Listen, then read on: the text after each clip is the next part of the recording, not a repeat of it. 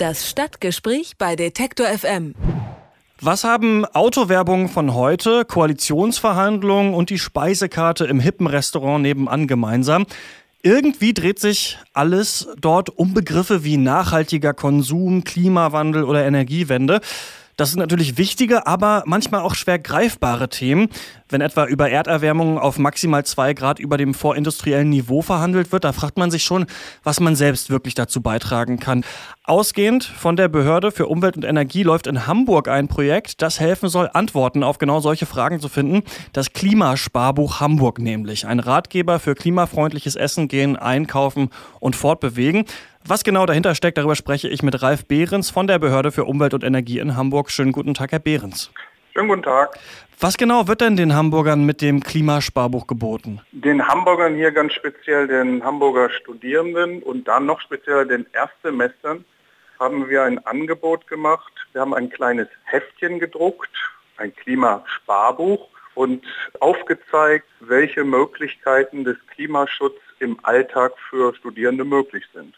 Und was gibt es da so für Möglichkeiten? Sehr schöne Möglichkeiten. Da Klimaschutz auch Spaß machen soll, haben wir gefunden bei der Strampel-Disco. Das heißt, in einer Diskothek müssen sich alle Besucher den Strom, den der DJ im Laufe des Abends verbraucht, den müssen sich selber erstrampeln. Es gibt also zwei Bühnen. Auf einer Bühne sind äh, so eine Art Trimmfahrräder da müssen die Besucher ordentlich strampeln, schon zwei Stunden bevor die Show losgeht, um Strom zu erzeugen, den später der DJ für seine Musik verbraucht. Das ist ein äh, großer Spaß für alle und man hat zwei Bühnen und äh, man zeigt auf, wie viel Strom so ein DJ verbraucht am Abend und das macht gleichzeitig Spaß. Und andere Beispiele sind dann zum Beispiel besonders nachhaltige Restaurants? Besonders nachhaltige Restaurants mit bestimmten Lebensmitteln, bestimmten Angeboten werden aufgezeigt. Wochenmärkte, in denen man regionale Bioprodukte kaufen kann. Oder auch ein äh, Lastenfahrrad, das man sich umsonst leihen kann, damit man Transport eben nicht immer nur mit dem Auto machen muss. Und diese Klimasparbücher, die bekommen, wenn ich es richtig verstanden habe, Erstsemestler an der Uni und Neubürger. Warum gerade die?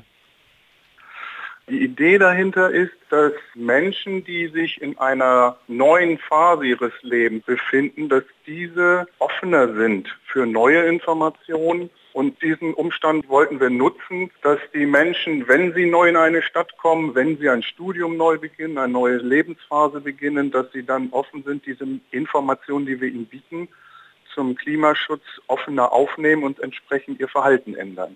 Geht das denn alles äh, besonders gut, gerade in Hamburg, so nachhaltiges Shoppen zum Beispiel?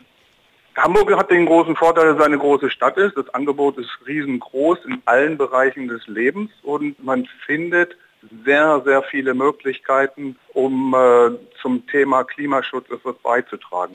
Und versteht sich die Stadt da auch so ein bisschen als Vorreiter, was Klima und Nachhaltigkeit an sich betrifft? Also in Hamburg sind wir ich weiß nicht, ob wir Vorreiter sind. Wir sind sehr aktiv auf dem Gebiet. Ein Beispiel der Bereich Bildung für nachhaltige Entwicklung. Da sind wir wirklich Vorreiter in Deutschland, vielleicht auch international. Wir haben jetzt gerade wieder frisch eine Auszeichnung bekommen von der UNESCO, dass wir eine Vorzeigekommune sind als Stadt Hamburg. Ja. Das klingt ja jetzt so mit dem Klimasparbuch, als könnte man sich das äh, gut gehen lassen und gleichzeitig ähm, für nachhaltige Entwicklung engagieren, also ohne Abstriche beim eigenen Lebensstil zu machen. Gehen da nicht vielleicht auch Einkaufsgutscheine ein bisschen am Kern des Problems vorbei? Das Problem ist ja dieser ausschweifende Konsum. Wir wollen mit dem Klimasparbuch keinen zusätzlichen Konsum fördern, sondern den alltäglichen Konsum versuchen, klimafreundlicher zu gestalten. Also wenn wir über Gutscheine sprechen, haben wir dort zum Beispiel von einem Bäcker Gutscheine, wenn man zwei Brote kauft, ein Brot gibt es umsonst über den Gutschein. Brot ist ein Alltagsgut, das ist kein zusätzlicher Konsum. Und so haben wir uns bei den Gutscheinen darauf konzentriert, keinen zusätzlichen Konsum anzuregen, sondern äh, vorhandenen alltäglich notwendigen Konsum in umweltfreundliche, nachhaltige Bahnen zu regeln. Und wie wird das bisher so angenommen von den Hamburger Erstsemestern? Die Resonanz, die wir haben von den Studierenden, von den Universitäten, ist bisher sehr positiv. Tatsächlich können wir noch nicht sagen, dafür ist das Projekt noch zu frisch, wie die Gutscheine bei den Unternehmen wirklich abgefragt werden und angenommen werden. Also äh, dazu haben wir noch keine Erkenntnisse. Das ist in der zweiten Phase des Projekts, dass die Hochschulen äh, Evaluationen dazu durchführen, um herauszufinden, wie groß die Akzeptanz ist.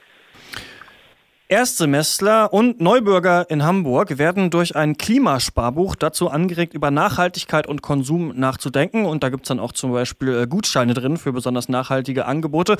Über das Projekt habe ich mit Ralf Behrens von der Behörde für Umwelt und Energie in Hamburg gesprochen. Herr Behrens, vielen Dank für das Gespräch. Ja, ich danke Ihnen auch. Auf Wiederhören. Das Stadtgespräch bei Detektor FM.